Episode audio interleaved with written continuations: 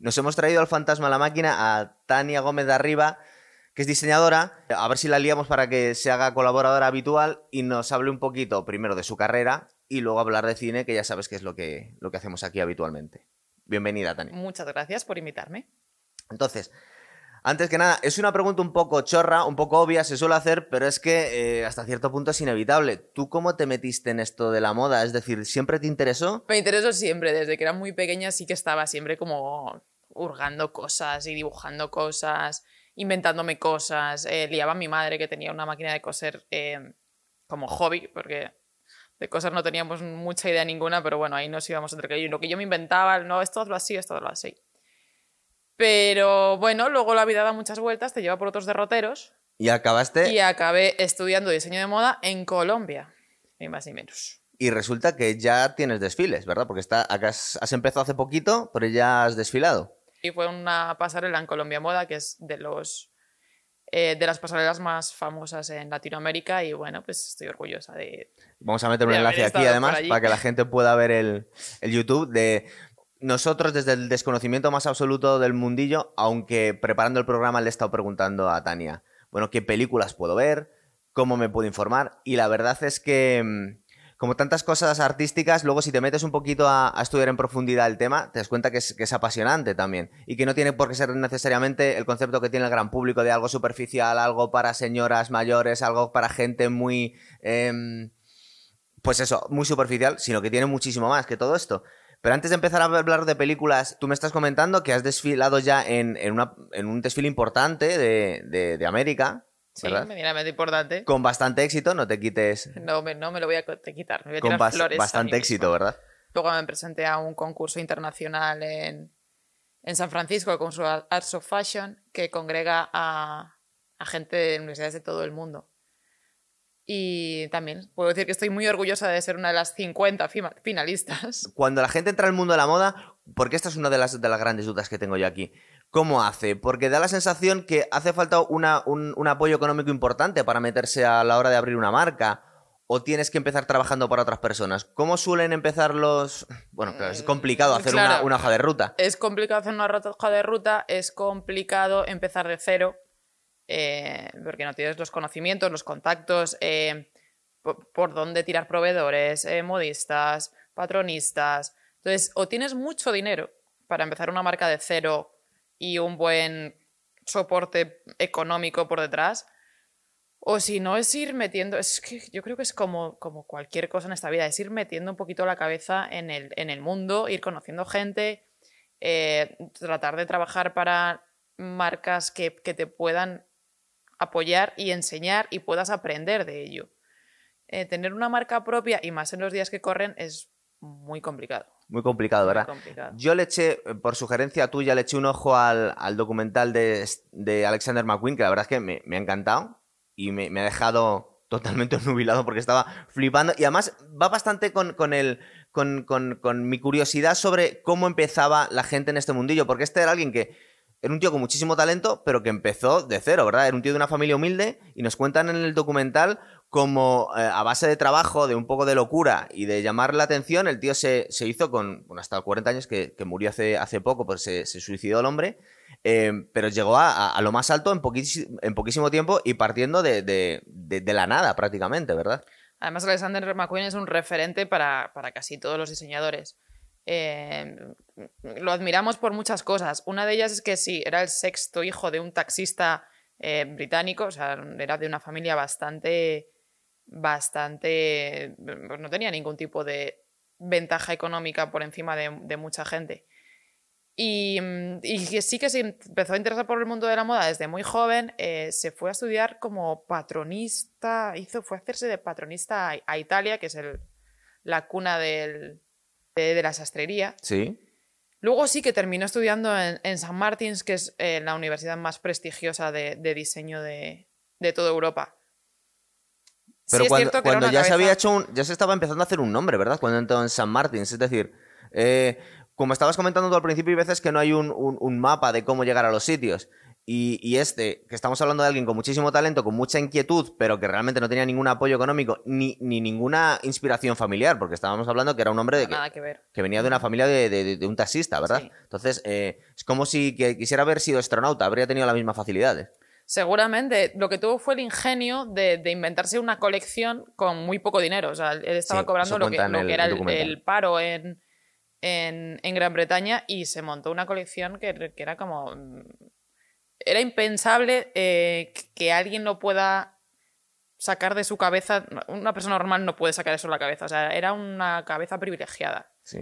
Y un poco perturbada también, ¿verdad? También era un poco perturbada, pues claramente hace 10 años que se, que se suicidó. Mm, las grandes mentes a veces son mentes perturbadas. Pero si prestas un poco atención a su, al tipo de ropa que hacía él, eh, más allá de que querer llamar la atención, porque luego esto es algo eh, que la gente lega en la materia de la moda, muchas veces nos preguntamos primero, ¿cómo hace una persona para montar una marca de la nada? Porque si eres millonario, pues supongo que tienes un apoyo. O si eres de una familia de diseñadores, pues continuar una marca. Pero luego, por otro lado, eh, entendemos que muchas de las cosas que vemos allí en los desfiles no son para vender en las tiendas y que se los vaya a poner habitualmente a la gente. Es el, gran topicazo que, que, solemos sí, que la Gente siempre dice, pero es que eso no lo va a llevar nadie. Es que eso realmente, generalmente, no está creado para que lo lleve nadie directamente por la calle. Se pueden hacer transformaciones. O ves un vestido totalmente mm, transparente y dices, bueno, es que nadie va a salir con eso por la calle. No, pero eso se puede transformar para que sea ponible para la gente de a pie. ¿Qué pasa con los desfiles? Que es un espectáculo más. Entonces, tú estás vendiendo, eh, estás vendiendo ilusión, estás vendiendo marca, estás vendiendo una estética. Eh, no estás vendiendo un vestido que va a estar en la tienda al día siguiente, o a veces sí. de hecho, los últimos desfiles abogan mucho por, por el cómpralo inmediatamente. O sea, lo estás viendo en la pasarela y mañana lo puedes comprar. Pero cuando vemos moda más conceptual, eh, es eso, es más de concepto. Es ropa que va a inspirar luego muchas veces la ropa de tienda, ¿verdad?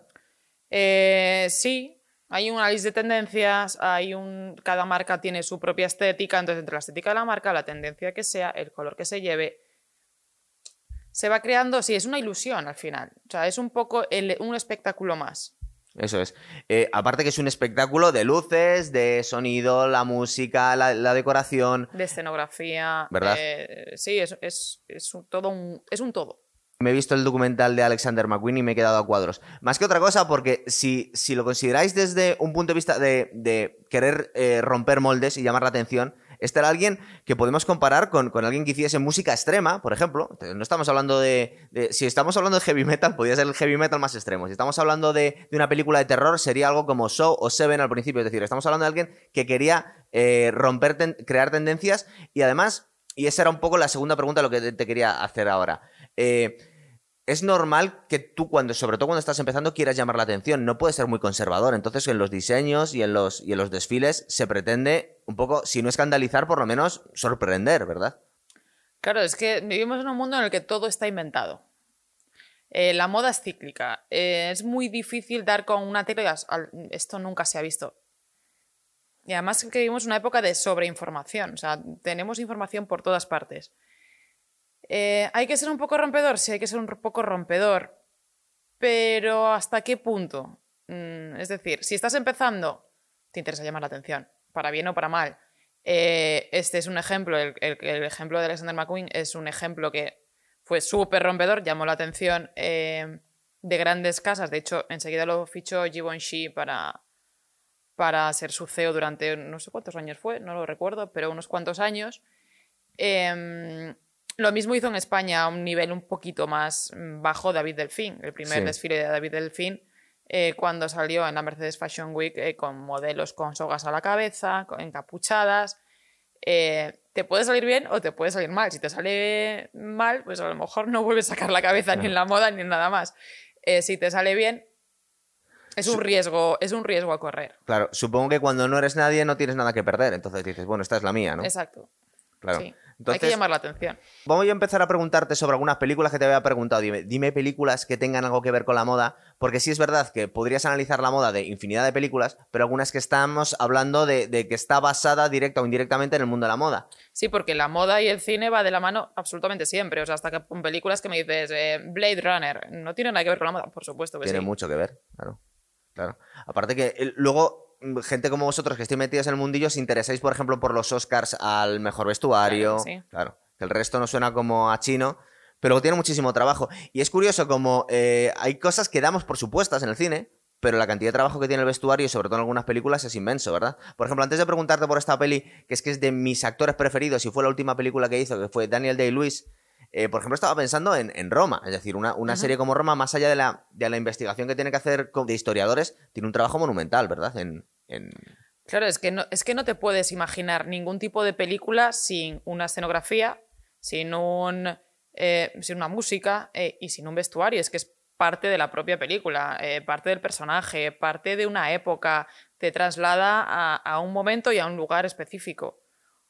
Y con Roma pasa lo mismo, claro. Me imagino que tiene que tener un trabajo de historiadores por detrás impresionante. Y es que está muy, muy logrado. ¿Verdad? Sí. Lo único que me has comentado tú es que mm, no se ve trajes de invierno. Siempre vemos que están de gala. Los Están muy veraniegos los romanos. En Italia hace frío en invierno, pero yo creo que ahí se comieron el, la temporada otoño-invierno no llegó a, la serie Roma. Eso da la sensación que siempre que vemos, por ejemplo, estamos hablando de periodos históricos, cuando hablamos de, la época de los romanos siempre les vemos muy, muy frescos, ¿verdad? Es decir, no llevan... Los vemos muy frescos. es que además los romanos eran muy frescos ellos en sí. Sí, también se ve, también se puede ver en la serie. Entonces, esta película, el hilo, que aquí se tradujo como el hilo invisible, sería de Phantom Thread, que yo creo que más o menos se lo podemos aceptar. Del 2017. Ya sé que no eres tú muy amigo de las traducciones. No, yo siempre estoy en guerra con, las traducciones. No, pero esa no es de, de las peores que puede haber. Estoy en guerra con las libertades que se toman los traductores a la hora de cambiar el título. Estoy de acuerdo. Entonces, la última película de Daniel Day-Lewis eh, que repitió con Paul Thomas Anderson. Y vamos a ver, eh, nos están contando la historia de un diseñador del típico dandy inglés. Estamos hablando de los 50, o una cosa así, ¿verdad? Podríamos decir que era como la época de Christian Dior. Además, no rompen el topicazo de pensar que todos los diseñadores tienen que ser gays y tienen que ser afeminados. Este hombre era un dandy inglés, alguien muy elegante, pero no tiene nada, nada de gay, ¿verdad? De gay no tiene nada, le encantan las mujeres y las usa y abusa. Y de hecho, le vemos cómo se liga a, pues, su musa, a la última musa. Que pero va cambiando de musa. Es un, es un dandy que, no se quiere casar, no se quiere comprometer con nadie porque él, quiere cambiar. O sea, las mujeres para, ella son, para él son objetos. Sí, y además, eh, es curioso porque cuando se lía con esta chica, eh, nos da la sensación que ella está pensando como que van a tener un romance y él lo que quiere es hacerle un traje, ¿verdad? Para inspirarse en, su figura o lo que le, inspira a ella. Además la conoce creo que en un restaurante. Sí, es una camarera. Una camarera y dice, bueno, tú vente conmigo porque por algún, por algún motivo la llama la atención. Y es, sí, es su musa. Entonces comienza a usarla, se la lleva a su casa. Eh, Sí, no, eh, aparece con su hermana, que es su secretaria, que es una especie de socia, y al principio la chica se queda a cuadros, luego es verdad que en realidad la película va, primero nos está hablando del mundo de la moda y luego nos está contando una historia de amor bastante tóxica. Bueno, no vamos a destriparla completamente, pero... Además es bastante reciente. Sí, tiene, solo tres años. Eh, para empezar, a ver, preguntas. A ti este personaje que ha creado Daniel Day-Lewis, que para mí es de los mejores actores que existen, es una lástima que se nos haya retirado. Eh, ¿Te recuerda a alguien en concreto? ¿Estará basado en alguien más o menos Seguramente tiene, mm, tiene un fondo que, mm, basándose en mucha gente, pero ¿por qué, ¿por qué creo yo esto? Porque todo diseñador o todo artista tiene un ego. Y lidiar con el ego es muy complicado. Este señor tenía un ego impresionante, o sea, él se creía el centro de todo el universo. Eh, que esté inspirado en Seguramente. Cualquiera, cualquiera, pero yo creo que músicos, actores, eh, diseñadores, todos tenemos un punto de ego y de querer estar. Pero no con nadie en concreto. Se nos puede explicar por qué la moda lleva unas tendencias en ciertos momentos. Es decir, por ejemplo, en los años 20, mm, la forma de vestir a las mujeres, bueno, y a los hombres también, dependió un poco del contexto histórico también, ¿verdad? Que se hizo de una forma más andrógina, por ejemplo, en los 20. Esas son macrotendencias. Las macrotendencias generalmente se analizan en un periodo de 10 años.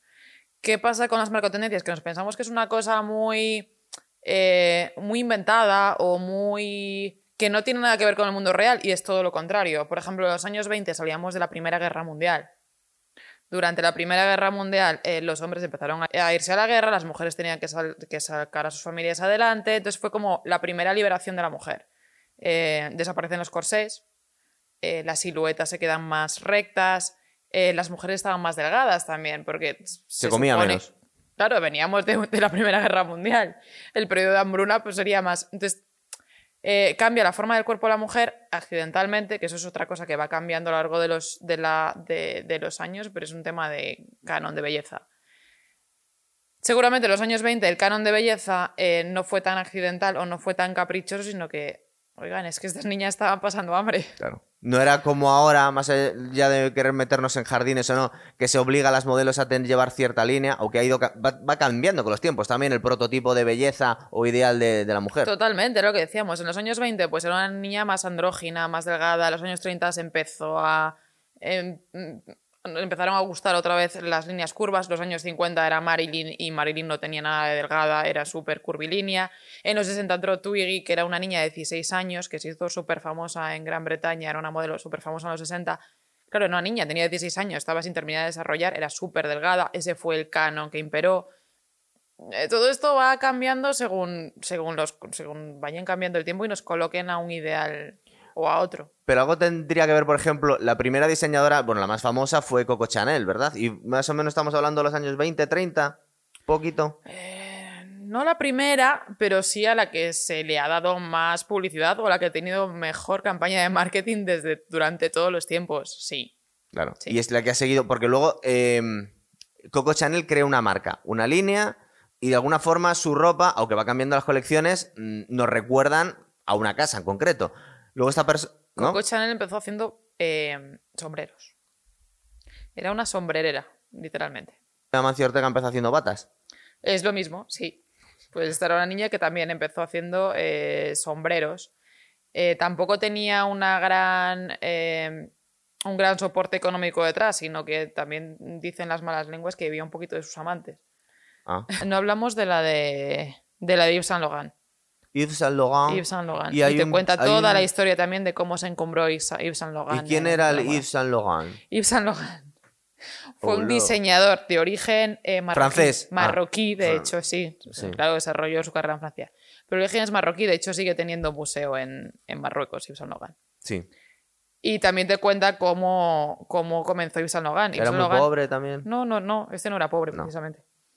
Pero empezó eh, en Christian Dior, además. Sí al poquito de entrar él a trabajar en Christian Dior, que empezó súper joven, creo que como 21 años, mm. eh, Christian Dior se murió. Ah, este era como el discípulo, es el Padawan de. Exactamente, este fue el Padawan de Christian Dior. Entonces fue muy cuestionado si un chaval tan joven eh, iba a poder seguir la, la estela que tenía Christian Dior, que era pues Dios en el mundo de la moda. Pero por ejemplo, vamos a ver. Te va a costar, pero eh, Steve McQueen era un tío muy gamberro, muy Alexander McQueen, Alexander, McQueen. Le va incluso el rollo un poco del terror. Es decir, había yo visto que. Tenía una estética dark. Molaba mucho, pero parecía que estaba haciendo videoclips de. incluso de, de, Tool. Es decir, es que el tío hace un, vestido de novia con cuernos satánicos aquí en los hombros. Entonces, a mí me suena que. Eh, eso era el estilismo, que es diferente. El estilismo de. de la moda sí, del, del vestido. no, no, no, no, no, no es independiente, pero es es un complemento a. Vale. Eh, Yves Saint Laurent no me lo imagino poniendo cuernos en los trajes de novia, por ejemplo. Entonces tenía otro estilo, ¿verdad? Es que era otra época. O sea, estás comparando a un señor que desarrolló su carrera a partir de los 60 con, con un chaval que empezó su carrera en los 90. Pero no es más también el estilo de la casa. Eh, no es tan agresivo como Givenchy, más allá del director creativo que tenga. No tiene una política la casa, un estilo un poquito. por ejemplo, por ejemplo, Ferrari siempre hace coches rojos. Y amarillos y negros y blancos. Pero, sobre, pero la tradición es de coche rojo. Es el rojo Ferrari que además está patentado. Claro. Igual que el rojo Valentino está patentado. Vale, entonces habrá cosas. el diseñador que llegue a, liderar un poco esa colección tiene que seguir esa misma estética, pero no puede renunciar a su a lo que es a lo que él es. Lo que tiene que hacer, exacto, lo que tiene que hacer es lo que yo soy, meterlo en esta. Entonces tú no me podrías, porque es muy complicado, me imagino, definir un poco el estilo de Saint Laurent comparado con Coco Chanel, comparado con Givenchy. Yves Saint Laurent tuvo un hito eh, sin precedentes, que fue el que empezó a colocar eh, los trajes de chaqueta o tuxedo a las mujeres. ¿Mm? Entonces, por eso también es muy importante Yves Saint Laurent. En, aquel momento, en los años 60, eh, ver a una mujer vestida de smoking era súper rompedor. Sí, un poco andrógino, pero porque sería llevar una lucha de sexos. Eh, Marlene Dietrich, por ejemplo. Entonces era como súper rompedor. Entonces, ¿quién fue más rompedor? Eh, ¿Yves Saint Logan al colocarle un tuxedo a una modelo, a una actriz? ¿O, mm, o McQueen por poner o McQueen por poner los cuernos a una novia. Hay muchas novias con cuernos, seguro. Ya, pero en el día de la boda. El día de la boda, ninguna mujer eh, se, va a ir con el estilismo eh, de la cornamenta, pero seguramente sí con el vestido. Muchas gracias. Digo, qué, tío más salvaje. Eh, además que eran performance ya sus, sí, claro. desfiles, ¿verdad? Eran muy performáticos. molaba mucho que, había uno que se llamaba Boss, otro El Destino a la Atlántida, no sé qué. Y dijo, madre mía, qué, qué, chulo, parece una, una obra de la Furalbaus esto casi, sus, sus Tú piensas que cada, cada colección tiene un concepto detrás. Sí. O sea, no sale de la nada porque es accidental y porque hoy me he levantado que me gusta eh, hacerle un corte aquí a este vestido. Claro. Pero yo estaba comparando, por ejemplo, eh, los de los de McQueen, cualquiera, con el que vi de mm, Carla, de Carla Gerfeld. Vale, Carla Gerfeld estaba en un jardín muy bonito francés. Y tenía sentados en bancos a los celebrities y a la gente con el móvil, que es tiempo que hasta, hasta ahí también ha llegado el mundo a la moda de la gente con el móvil. Disfruta un poco es todo, Es absolutamente todo. Pero, pero piensa una cosa, es que la gente que está sentada en front row le pagan por publicación. Entonces mm. tiene que hacer fotos para publicar. es su trabajo. Están, haciendo, su trabajo. Un, directo en Instagram. Eh, un directo en Instagram o luego van a colocar X. X. Es que tú me estás hablando de un documental que hay en, Netflix que es. Eh, siete días antes. o algo así. Y uno de, los, uno de los capítulos es siete días antes de un desfile de moda. Eh, vale, fue ese desfile que era en el Gran Palais de, de París y era, pues sí, un jardín muy bucólico. Em, otro fue un supermercado y era, estabas viendo las estanterías de un supermercado y las modelos como paseando por el supermercado con la cesta de la compra. Em, otro era eh, pues una playa y lo que había era arena por el suelo. Son unos, eh, unos escenarios grandilocuentes. Total. Pero no es el mismo rollo. Es decir, por ejemplo, a ti te gusta mucho Brian Adams, pero Brian Adams no es metálica. Entonces, a mí me gusta mucho Metallica, son distintos, exactamente. Ni Brian Adams va a cantar eh, como si fuese Metallica, ni Metallica va a cantar como si fuese Brian se haría daño. Exacto. Pues lo mismo pasa con, con estas grandes casas, que cada una tiene su estética. Claro. Entonces, eh, ¿qué más? Aparte de, de Yves Saint Logan, de, ¿a quién nos hemos dejado más también? Nos hemos dejado, nos hemos dejado a todos los italianos, por ejemplo. Los Tenemos italianos... a Gianni Versace, que también tiene su serie. ¿Que, en... se fue el que murió? En Netflix, a ese lo mataron en la puerta de su casa en Miami Beach. Fue un ex. Fue un, yo creo, dicen que un, un, amante que tuvo eh, eh, Gianni Versace. Sí. Y yo lo confundo, pero porque no. Eh, ¿A quién confundes? Con Armani, pero Armani es un rollo más clásico, ¿no? No viene de una casa un poco más. Eh... Armani es Giorgio Armani, que tiene todo un emporio también. Sí. también hace alta costura también hace deporte. y también hace ropa económica, ¿verdad? Porque la, de, la ropa de Emporio Armani no es nada el otro jueves, desde un punto de vista de. Es lo que hablamos, hay que diversificar el mercado porque no puedes vivir solamente de alta costura, tienes que diversificar y democratizar un poquito. Bueno, democratizar, sí. Em, ¿Zara o Amancio Ortega o Inditex hace desfiles? No. No hace desfiles. Eh, es fast fashion. Lo que Zara hace es fast fashion. Es como un McDonald's. Es como un McDonald's de la moda, exactamente. Es lo quiero y lo quiero ya. Oye, a mí me gusta alguna em, cosa de Zara, no pasa nada. A todo el mundo tiene ropa de Zara. Todo el mundo tiene ropa de Zara. Em, es una. Sí, es, la, es lo que se llama ahora la moda rápida. Se inspira en la alta costura. Sí. Pero, pero lo tienes de una semana para otra. De hecho, Zara saca como Em, tú vas a una tienda de Zara eh, dos veces por semana, tienes ropa nueva y ropa diferente que está en constante cambio. Sí. Creo que ¿Eso cómo lo hacen? Eso como lo hacen, con mucha producción.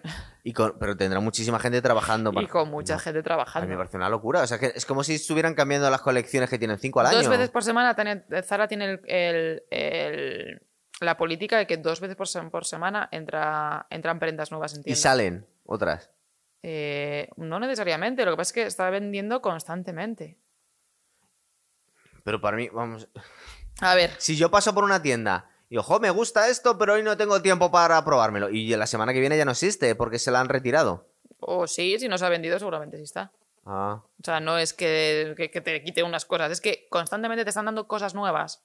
Vale. Para que compres más. Es que lo que hablábamos antes de por qué no es eh, consciente o sostenible la moda, porque constantemente para comprar ropa tienes que tirar ropa. O sea, no, no, puedes tener tu casa llena de ropa.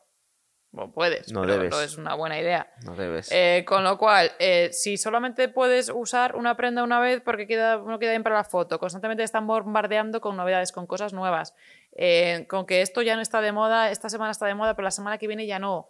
Pero hay cosas muy exitosas que se quieren siempre. Es decir, Estoy pensando, por ejemplo, en las Converse estas. Las Converse las han redido un montón de veces, las zapatillas negras con la suela blanca. Todos seguimos llevando Converse. Yo soy una gran fan de Converse, además. Yo sé, las Vans, por ejemplo. Es decir, hay cosas que se supone que pasan de moda, algunas cosas, pero otras no. Es decir, que, hay modelos Los vaqueros. Los vaqueros nunca pasan de moda. Pero, pero la, forma cambia, sí cambia la silueta. La silueta cambia. Pero hay modelos que directamente las. Estaba pensando en las Converse porque lo primero que me ha venido a la mente que son eh, el mismo modelo que se va vendiendo durante 20-30 años y no quieren retirarlo porque les va muy bien. Entonces, eso, bueno, en alta costura sería una blasfemia Son directamente. Piezas icónicas. Eh, no es que sería una blasfemia, pero no es. Eh, no vende, tienes que vender. Y para vender tienes que cambiar. ¿Qué dices tú? ¿Converse no lo hace? No, yo soy la. De hecho, soy la típica que tiene unos Converse y cuando se estropean las Converse blancas se va comprando pero, otras. Pero te entiendo porque, porque, vamos a ver, cuando tú te metes en la alta costura, tú quieres exclusividad. Entonces no quieres un producto que lo estén sacando constantemente porque el de atrás también se lo quiere comprar. Entonces mm, se acaba y se acaba, claro. Eh, sí y no. Porque ah, hablábamos antes del tema de los bolsos y, del bolso eh, que, se puede ver como un, em, identificador de valor. Sí. Y se redita todos los años. Y es un bolso que cuesta como 5.000 euros y todos los años está el mismo bolso.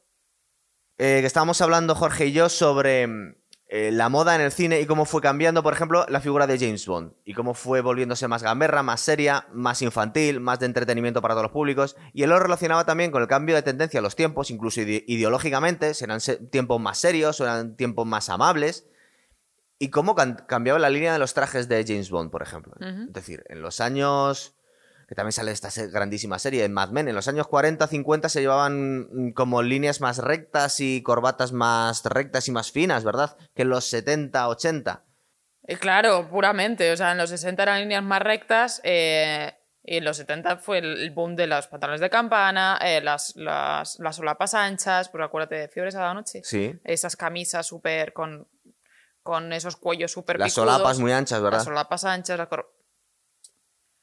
eh, va, cambiando, claramente va cambiando. Es que si la moda no fuese cambiante, no, nos moriríamos de hambre los que pretendemos dedicarnos a ella porque siempre llevaríamos lo mismo.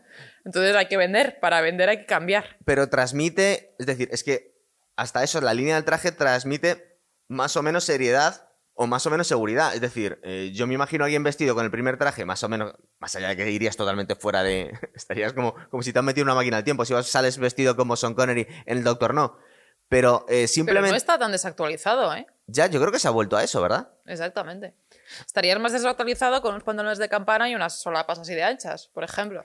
Y eh, entonces, en, en Y no puedes, como nos has dicho, y aparte ya los que vamos cumpliendo años nos vamos dando cuenta que es cierto que las modas van volviendo, no nos puedes prometer que, es, que no va a volver, ¿verdad? Las, las solapas anchas y los pantalones de campana. Eh, de hecho, en el, en el, universo de vestuario femenino están volviendo los pantalones de campana desde una, un par de temporadas ya. Yo los llevé con 16 años pantalones de campana. Recuerdo conversaciones con mi madre que la decíamos, pero ¿cómo ibas vestida así con esas pintas? Yo te voy a decir, es que no había otras cosas en las tiendas. Es decir, si querías unos vaqueros normales, te costaba muchísimo. Hubo una época en la que los campana eran lo, que encontrabas en las tiendas. Eh, en las mayoritarias sí, si te vas un poquito por mercados más alternativos, eh, puedes encontrar absolutamente de todo. Y ya no te digo, hoy en día eh, que hay un mercado de segunda mano impresionante, que mm, huimos un poquito de ir más, más uniformados. Así que una temporada yo creo que, que íbamos todos un poco más igual y ahora a lo mejor buscamos un individualismo y querer diferenciarnos a nivel personal, no, seguir tanto una línea, una moda y que todos parezcamos, pues pasa mucho con Zara. Claro, eh, ahí va yo. Mm, todos acabamos en algún momento vestidos de Zara, sí, eh, pero te impone una, uniformidad que, que a mí personalmente pues no me gusta. Claro, que vayamos todos vestidos igual. Parece que estamos en el, en el colegio todos con el uniforme. Con el uniforme. Más cosas. Por ejemplo, nos estabas comentando que tú habías conseguido, y aparte es un hito para una persona que está empezando en el mundo de, la moda, eh, desfilar en, Colombia en una, en una pasarela importante.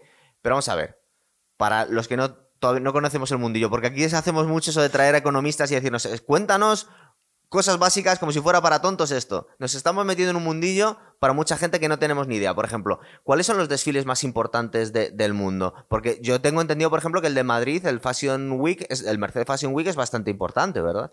Eh, es bastante importante en España y porque tú vives en Madrid y es que conoces. Ah, sí. Pero es posible que viviese en la ignorancia, como cuando te dicen, es que los dobladores españoles son geniales, y de bueno, que en muy pocos países nos, doblan las películas. Entonces, la cosa va bajando, cuando te pones las cosas en perspectiva. Más importante. ¿Verdad? Sí, no, pero yo estoy metido desde hace ya. sí, es, un charco muy importante. No tengo, no tengo arreglo. Si quieres, lo dejamos para otra. Total. Eh, ¿Cuáles son los desfiles más importantes en el mundo? El más importante a nivel mundial, el que para todos los focos y, en el que, y del que beben un poco todos los demás, es la alta costura de París. La alta costura de París, pero luego en Londres me imagino que tendrán Londres la suya. tiene su Fashion Week, Milán tiene su Fashion Week, eh, eh, Nueva York tiene su Fashion Week, Tokio tiene su Fashion Week. Todos los países tienen una ciudad cabecera de la moda. Pero la más importante por antonomasia es, la alta costura de París, que también luego también hay preta por té en París. O sea, no es solamente. Vale, sigo con la línea de. Nos estamos informando desde cero muchos. ¿Qué significa la alta costura? Porque la alta costura es casi una denominación de origen, como si hablamos de un vino Rioja, es decir, tiene algunas particularidades, ¿verdad? Para ser considerado una, una, casa como alta costura. La alta costura hay muy poquitas eh, hoy, a día de hoy que, desfilan alta costura. Uno es Chanel, uno es Christian Dior, Givenchy. Eh, no me las sé todas, la verdad, porque esto va cambiando. Eh, sí, tienen que cumplir unos parámetros que, que, que impone como si fuese la Cámara de Comercio de francesa. Entonces, por ejemplo, tienes que tener tu taller en París, tienes que tener un número de colecciones al año, em, cada uno de los outfits que van a salir tienen que estar confeccionados a mano. Eh, son cosas muy, muy, muy particulares que las tienes que cumplir todas y si no, no puede ser considerado alta costura. Entonces, muchos... es carísimo producir estos desfiles. De hecho, nadie vive de, estos desfiles. Es como el... Em, el escaparate, lo que hablábamos antes, es el espectáculo para tener una marca, tener un renombre y poder tener mayor caché. Es la Fórmula 1 de, digamos... Es la Champions League de, la moda. Champions League. O, la Fórmula 1 en el sentido que eh, Renault no gana nada con la, con la Fórmula 1, pero se está, digamos que promocionando su marca. Supongo que para que luego la gente se compre un Megan, no lo sé, pero bueno... No, lo que pasa es que todas estas grandes marcas, eh, Christian Dior eh, tiene una alta costura, pero luego también tiene un preta porté. O sea, tú vas ahora mismo a la tienda que tiene Ortega y Gasset y no te vas a encontrar eh, el vestido que ha salido en el último desfile. Te vas a Porque esos están hechos a mano. Están hechos a mano, uno, se hace un solo vestido. Que le vale a, la modelo. A medida. Claro, si tú quieres una alta costura de Dior, te tienes que ir al taller que tiene en Francia y decirme, quiero que me hagan un vestido. Y eso sería alta costura.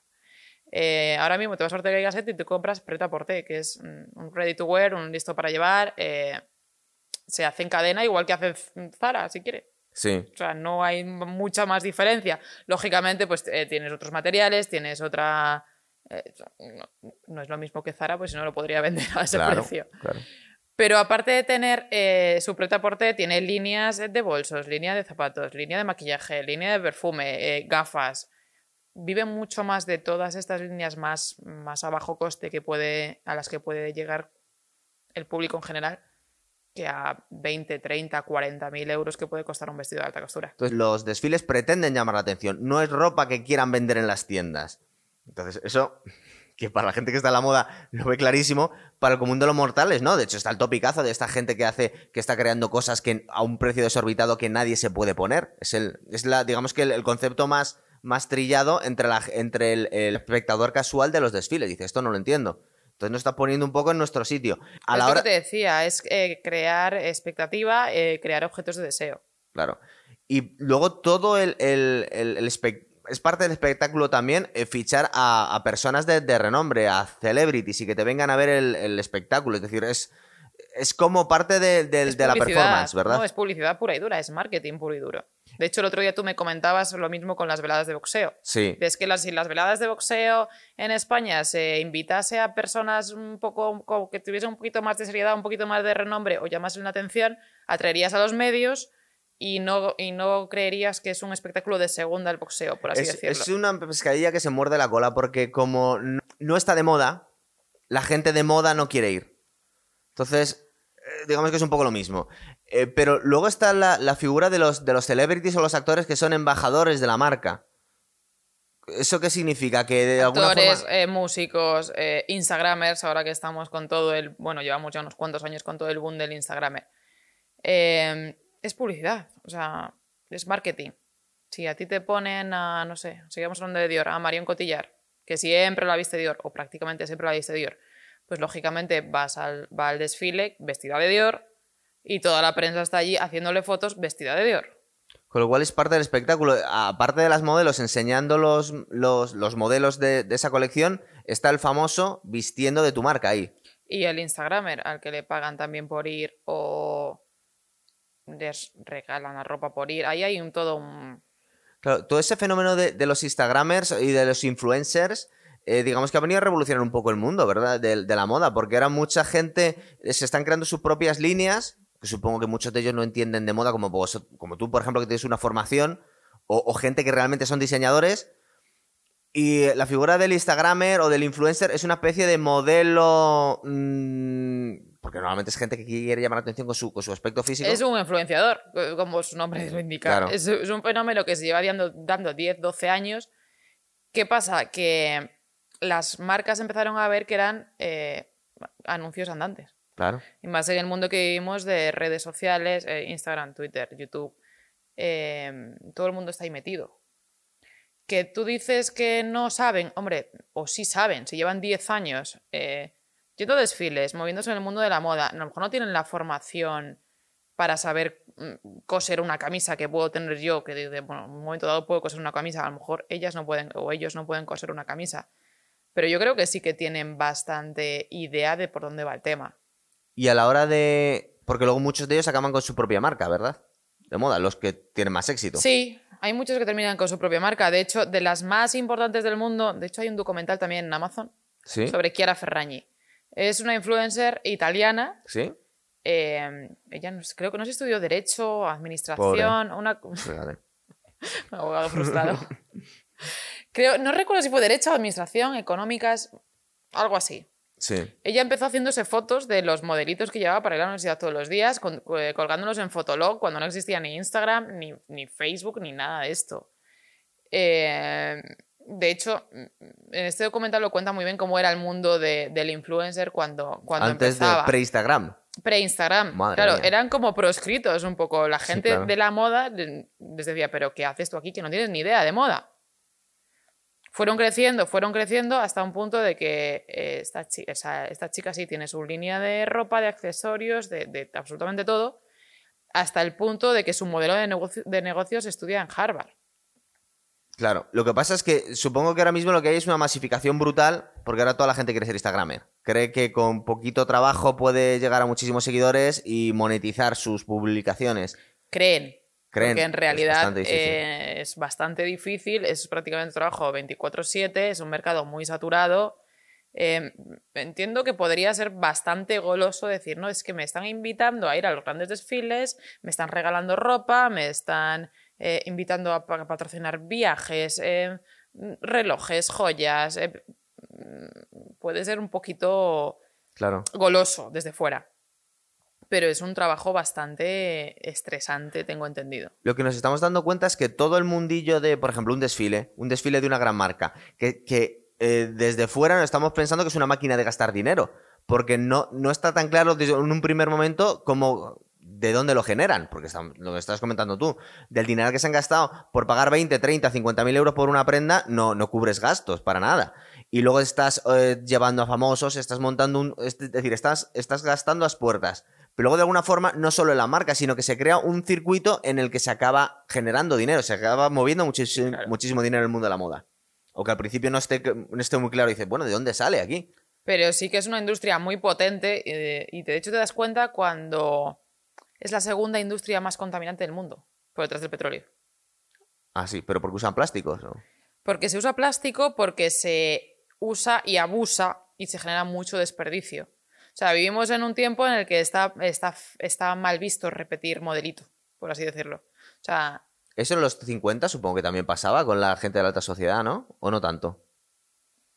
Me imagino que pasaba, pero no tanto, porque no había tanto evento, no había tanta imagen. Si lo, vimos hoy en día con la gente que va a una boda y dice no puedo repetir el vestido de la otra boda que estuve con una amiga directamente. No, no, y, llevado mucho más al extremo. Vivimos en la época de, Instagram y vemos que precisamente las influencers tienen que subir todos los días un eh, outfit diferente.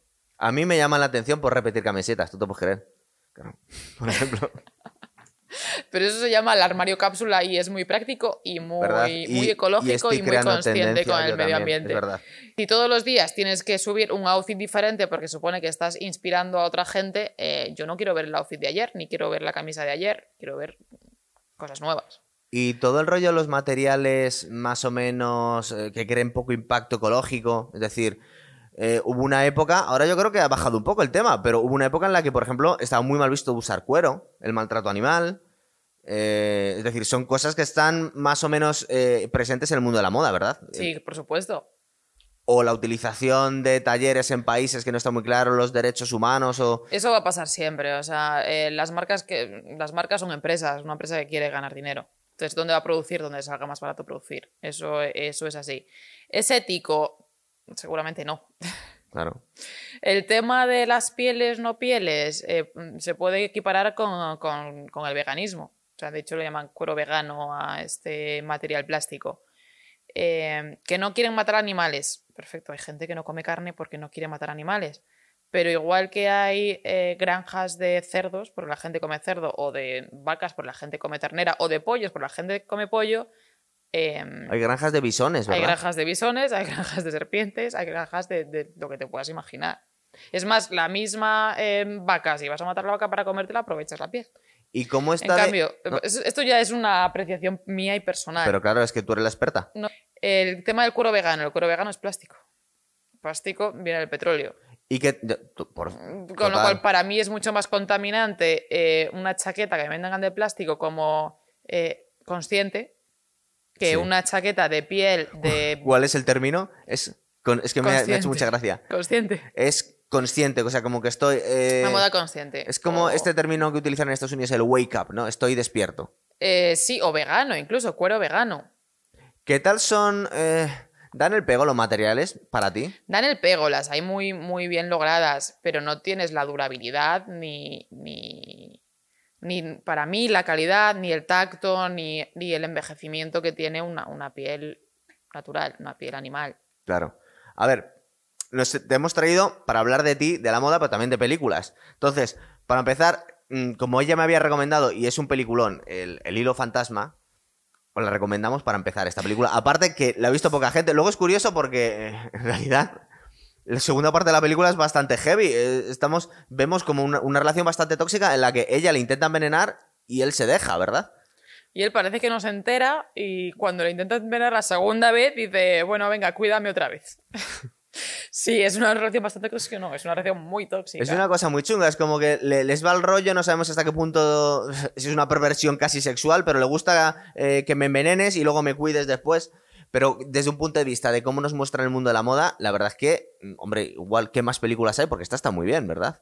¿Alguna más que te haya...? Películas que relacionas con todas. O sea, otra, otra película súper famosa, esta seguro que la ha visto todo el mundo, que le guste mínimamente la, la moda, es de Devil Wears Prada, El Diablo Viste de Prada. Yo no la he visto, la tengo pendiente. Mm, bueno, pues viene a ser lo mismo, pero en una gran eh, editorial de moda, una gran revista de moda. No ah. te dicen el nombre, pero vamos, como podría ser un Vogue, un Harper Bazaar o algo así.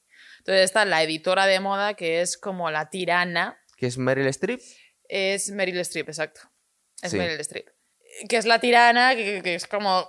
Te muestra un poco los, los entresijos y todo la, lo, lo difícil que es ese mundo. Y no sabemos hasta qué punto es. No sabemos hasta qué punto, porque hay, todo un mito alrededor de Anna Wintour, que es la editora de, de Vogue eh, Estados Unidos. Y que se supone que está basada más o menos en su figura. Que se cree que está inspirada en. Sí, eso que se dice. Que, que es como la dama de hierro de, de la moda desde hace muchos años. Es curioso porque luego ha hecho Meryl Streep también de la dama de hierro. O sea que se, se está encasillando en ese tipo de papeles. Más Meryl Streep puede hacer lo que quiera. ¿Verdad? Y lo hace todo muy bien. Exactamente. Más pelis. Eh, mira, tengo aquí apuntas. Te quería preguntar, por ejemplo, una serie Espero no suena muy machista, porque la mayoría del público suele ser femenino. Sexo en Nueva York, muchísimas chicas se han vuelto locas con esa serie. Sex and the City. Sex and the City, perdón. Está bien traducida. Cuéntanos un poco la premisa y esa obsesión de... Creo que es la prota la que está más obsesionada con los zapatos, ¿no? La premisa son cuatro mujeres, cuatro mujeres eh, treintañeras y solteras en la ciudad de Nueva York en los 90. Con lo cual, eh, parece ser que ser soltera en, a los 30, en los 90, no era muy popular. Ah, estaba mal visto.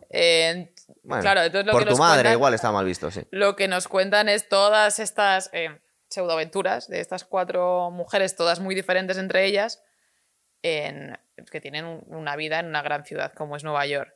Claro que la moda tiene muchísimo, muchísimo, muchísimo que ver ahí. Sí, porque nos hablan de sexo en Nueva York, pero es casi más moda en Nueva York, ¿verdad? Por lo menos algunos. Hay bastante sexo en Nueva York también. También. Sí. Cuéntanos un poquito, por ejemplo, la figura de Manolo Blanc, eh, de dónde vienen los, zapatos de tacón, por ejemplo. ¿De dónde vienen los zapatos de tacón? Los vamos a poner históricos. Un poquito, yo sé, que te gusta mucho la historia. Me gusta.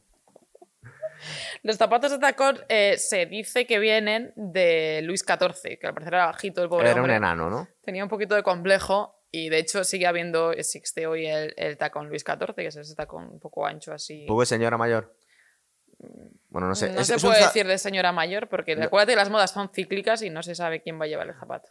Hombre, supongo que hoy en día muchas chicas se acostumbradísimas a ir con tacones muy finos, pero supongo que cuando vas cumpliendo años al final es una cuestión de, que tiene que ser complicado ir con unos tacones de aguja cuando tienes 70 años. Todo se entrena. Bueno, no, creo, no sé. A lo mejor yo con 70 sigo con los zapatos de tacón. Seguro, no tenéis solución. El, tío más famoso que diseña zapatos es Manolo Blanc, ¿verdad? O por lo menos el que nos llega a la mayoría. Sí, y que, al, hilo de eso yo creo que se te ha escapado lo de Sexo Nueva York, Carrie Bradshaw y sus Manolos, ¿verdad? Sí. Bueno.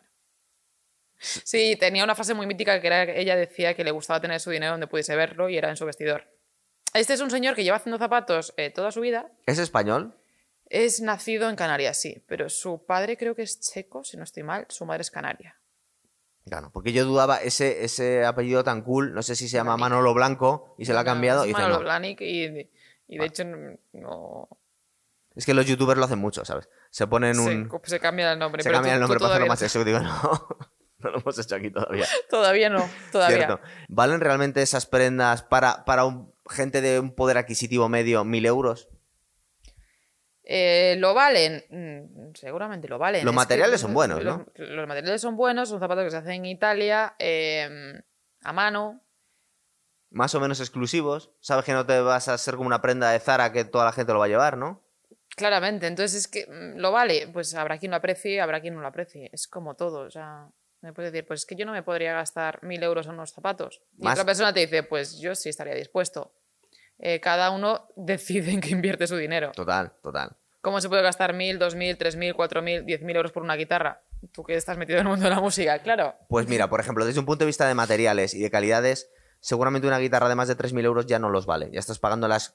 Más que exclusividad, porque en realidad, a no ser que te hagan una cosa a medida, y normalmente no son muy allá, no hay una mejora en el sonido ni, ni es más fácil de tocar ni nada. Entonces hay un límite, por ejemplo, en el mundo de las guitarras eléctricas y en las guitarras en general, en la que ya estás pagando otra cosa, no estás pagando calidades. Unos 3.000 euros, 4.000 euros sería un poco el tope. Haciendo la transposición, dices, unos zapatos de más de... Exacto, aquí pasa un poco lo mismo, que pagas exclusividad, pagas material, pagas diseño, que pagas marca, por supuesto. La película de, del hilo invisible eso prácticamente son cuatro frikis, ya no se ve el dandy inglés o el, caballero español que viste así. Por desgracia. Por desgracia, ¿verdad? Por desgracia ya no se ve. Y ha tenido que afectar profundamente al mundo de la moda, porque ya eh, o alguien que vaya vestido punta en blanco son cuatro realmente. Entonces lo que queda son, me da la sensación a mí, como ciertas cosas que, em, que son los famosos o los celebrities los que inspiran al resto de la gente, ¿verdad? Pero tú me estás hablando de que la gente no se viste con traje y chaqueta y corbata a diario. Porque es un poco decadente, ya se han perdido los sombreros, ya se han perdido los bastones, ya se han perdido el pañuelo aquí en la... Pero es que volvemos a lo mismo, son modas, entonces no es funcional. tampoco no creo que sea la, la cosa más cómoda ir con corbata eh, a diario. O con pajarita. O con pajarita y tener que hacerte la pajarita. No, lo que pasa es que va evolucionando y, y la sociedad evoluciona, pero tú, tú, no te pones un traje a no ser que tengas que ir a una boda, a un funeral, o, o, que tu trabajo te lo, te lo exija. Pues hay mucha gente que tiene que ir en traje de corbata todos los días. Eh, ha evolucionado, pero te puedes gastar igual de dinero o más yendo en camiseta, mm, vaqueros y zapatillas que con un traje. O sea. Vale, te voy a hacer una pregunta un poco incómoda. ¿No ¿La gente no se ha vuelto un poco más vulgar en los últimos años? Es decir, eh, está bien ir, porque es muy cómodo ponerte unos vaqueros y una camiseta, pero tú ves una foto de los años 20 de Nueva York y gente humilde iban con, con su traje, con su bombín. Con sombrero. Y de alguna forma daba la sensación que eran tiempos más elegantes, ¿no? De más. Eh, posiblemente, sí, claro que eran tiempos más elegantes, seguramente más incómodos. Total. Y vivimos En, un, en, una sociedad en la que buscamos la comodidad. O sea, eh, no sería sostenible tampoco a día de hoy. Esa sensación me da a mí cuando estaba viendo, por ejemplo, la última, El hilo invisible, y ves a Daniel de Luis vestido. ¿Te ha marcado a ti esa película, ¿eh? Muchísimo. Aparte que es que me encanta este hombre, porque igual, no sé si, voy a decir una barbaridad, creo que la anterior película era la de la de Lincoln, es que parece Lincoln, de verdad. Sí. Y no tiene absolutamente nada que ver con lo que vemos aquí en, esta en, este personaje.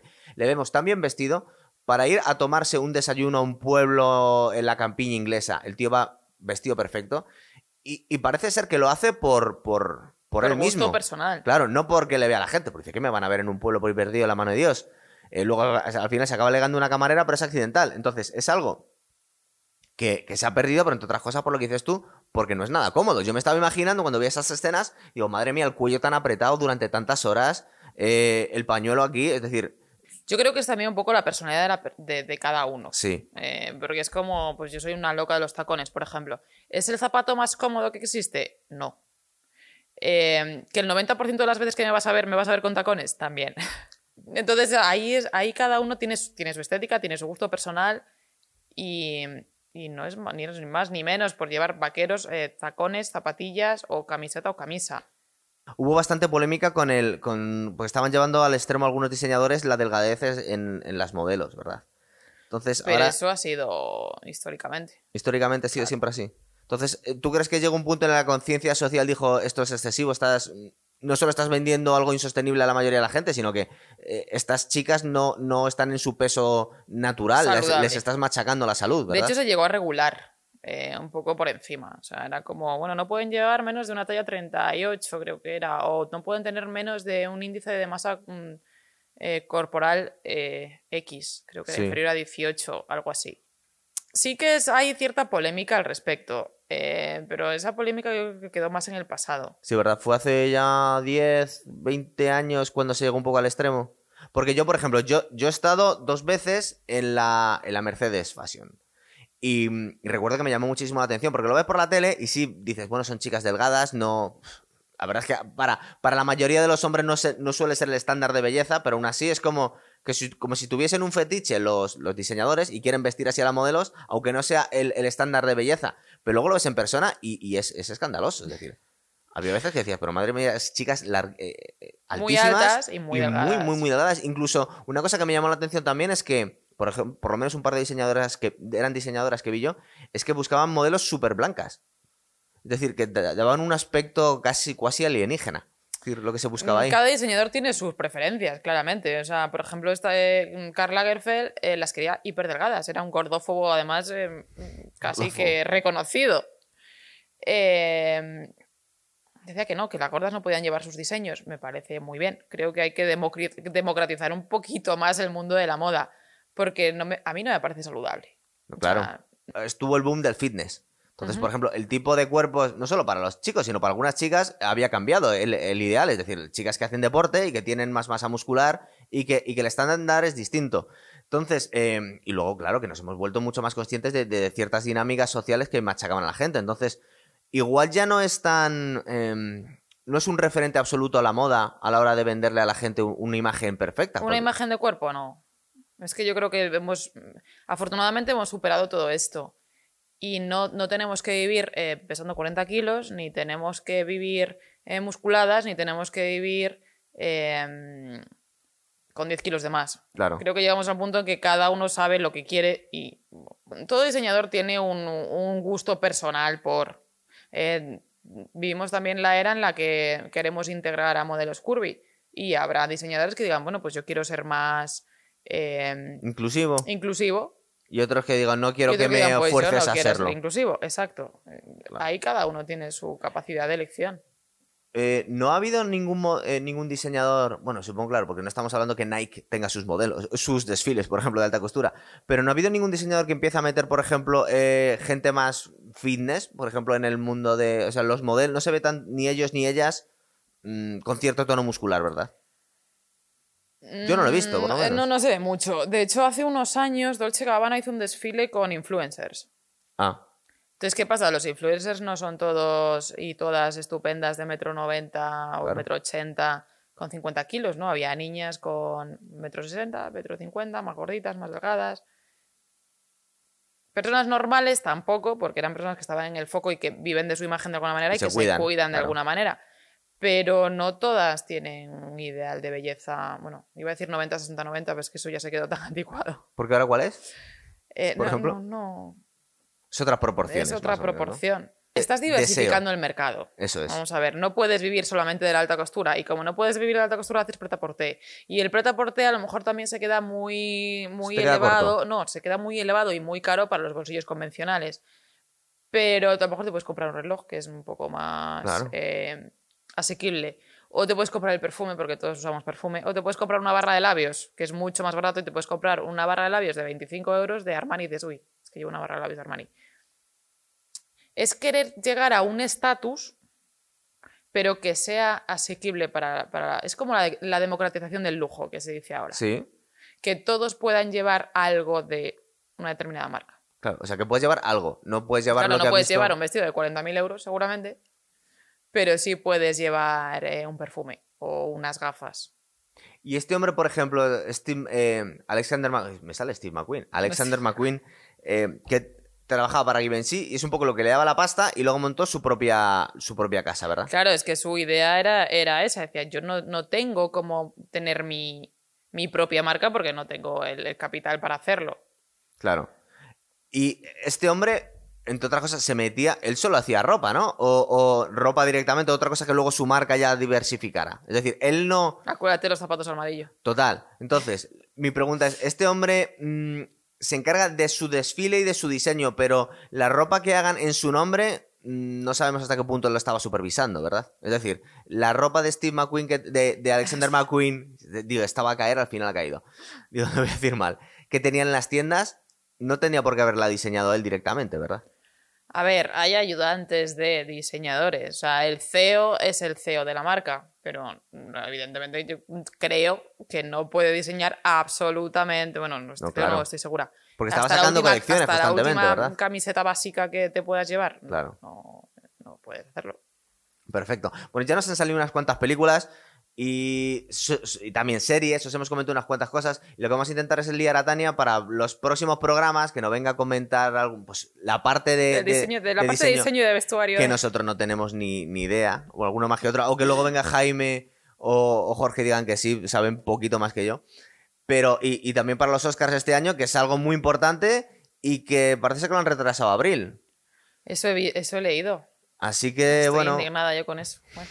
Tampoco es que nos han estrenado casi las películas. Es que nos han estrenado películas, es que llevamos un año muy complicado. De hecho, cuando estábamos eh, cotillando un poco cuáles son las películas que se pueden estrenar, eh, que van a entrar a los Oscars este año, prácticamente ninguna se ha estrenado todavía. Entonces, pues claro. Es que de hecho, uno de los requisitos para, poder llegar a los Oscars era que había que estrenar en grandes salas. Claro. Creo que lo quieren quitar este año precisamente por el tema de pandemia y que se pueda estrenar directamente en plataformas como Netflix, claro. HBO. Y además te podemos preguntar bastante sobre los modelos que llevan los famosos y si son brand ambassador o algo por el estilo. Eh, fíjate, yo, yo, me, yo me siempre me he preguntado, porque es muy difícil ver al actor, estamos hablando, ellas, es verdad que tienen más licencia a la hora de vestir a lo grande en los Oscars. Pero yo me preguntaba, digo, prácticamente en los últimos años poca gente ves que lleve el smoking perfecto, siempre suele haber variaciones, es decir... Eh, es que el smoking perfecto es muy aburrido. Claro. Si no iríais todos iguales. Pero es que no va nadie así. Eh, Todos le hacen alguna variación pequeñita, ¿verdad? De hecho, es que hubo una polémica hace unos cuantos años, porque eh, si es cierto, a, las mujeres les preguntan por qué llevan puesto y a los hombres no. Entonces empezó todo este movimiento de Ask Her More o una cosa así. Sí. Era como pregúntame algo más que no sé lo que llevo puesto. Y, a, ellos, pregúntame lo que llevo puesto, que no me lo pongo nunca. No, lo que pasa es que volvemos a lo mismo, es publicidad. Sí. Entonces, a la actriz a lo mejor dices que me sabe a cuerno quemado que me pregunten qué llevo puesto. Pero al diseñador detrás del vestido que lleva puesto es como. Estoy poniéndote en los Oscars, te estoy haciendo el vestido, te estoy regalando el vestido prácticamente siempre. Que vale un pastón. Que vale un pastón, que te está hecho a medida para ti, que es alta costura, o no, porque hay gente que, pues Penélope Cruz, eh, cuando ganó el Oscar... Bueno, eh, Penélope Cruz tiene un Oscar. Sí. Eh, el vestido que llevaba cuando le dieron el Oscar fue un Belmain vintage que se había comprado como 10 años antes ella, con su, de su bolsillo en una tienda vintage en Estados Unidos esperando la ocasión para, ponérselo y fue precisamente eso. Eso es un poco megalómano, es decir, es como si voy yo a comprarme el traje y digo, no, es que para cuando sea famoso, esto es lo que voy a estrenar. No, yo no creo que sea una cuestión de megalomanía, sino de coleccionismo. Ah. Porque yo también soy un poco de. Tú estás pensando para cuando. Para no, no estoy pensando para cuando gane el Oscar. Ya sabes lo que te vas a poner. Pero sí que tenemos un punto de coleccionismo y de decir, pues, hablabas antes de McQueen, por ejemplo. Eh, McQueen lo que hacía muy bien era la sastrería, porque estuvo estudiando sastrería en Italia. Sí, en el documental se ve que el tío parece ser que era un crack desde un punto de vista técnico también, ¿verdad? Entonces, una americana de McQueen es como la americana. Sí.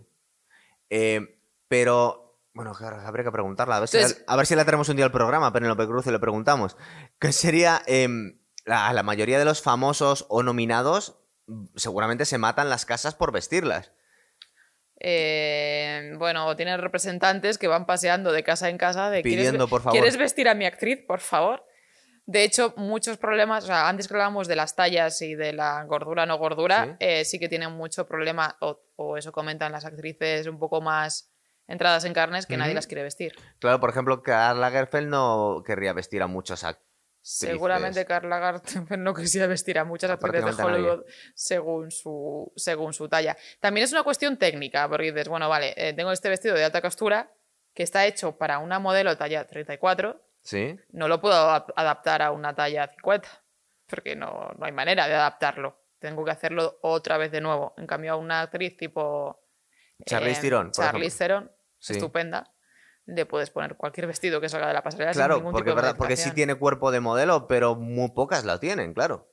Muy pocas. No lo sé. Mm. Te puede llevar un Hay una buena presión también en Hollywood con todo el tema de... Pero, por ejemplo, en cuanto a la altura, en las modelos sí se suele exigir, creo que es de 1,75 a 1,85. Bueno, habrá de todo, pero... Menos de 1,75 no, es, no está bien visto en pasarela, sí es cierto. Los puedes utilizar para fotografía, por ejemplo. Y muchísimas actrices, yo me imagino que la mayoría igual no llegan a 1,75. Creo que Charlize Theron precisamente sí, es bastante alta. Sí, pero no es lo mismo coger el bajo de un vestido eh, para que no lo vaya arrastrando a una chica que es más alta, o sea, más, más bajita que una modelo, que ampliar a lo ancho de una talla 34 a una talla 50. Claro, pues tendrías que volver a hacer el vestido. Claramente, es que le cabe en una pierna, si no. Es, este tipo de cosas, este tipo de fricadas que podremos ver si eh, por fin hacemos el programa del especial de los Oscars. Ojalá podamos hacerlo. Así podemos hacerlo. Muy bien, chicos, pues lo vamos a dejar aquí y hasta la próxima. A ver si te traemos más, Tania. Muchas gracias, estoy encantada. Hasta luego.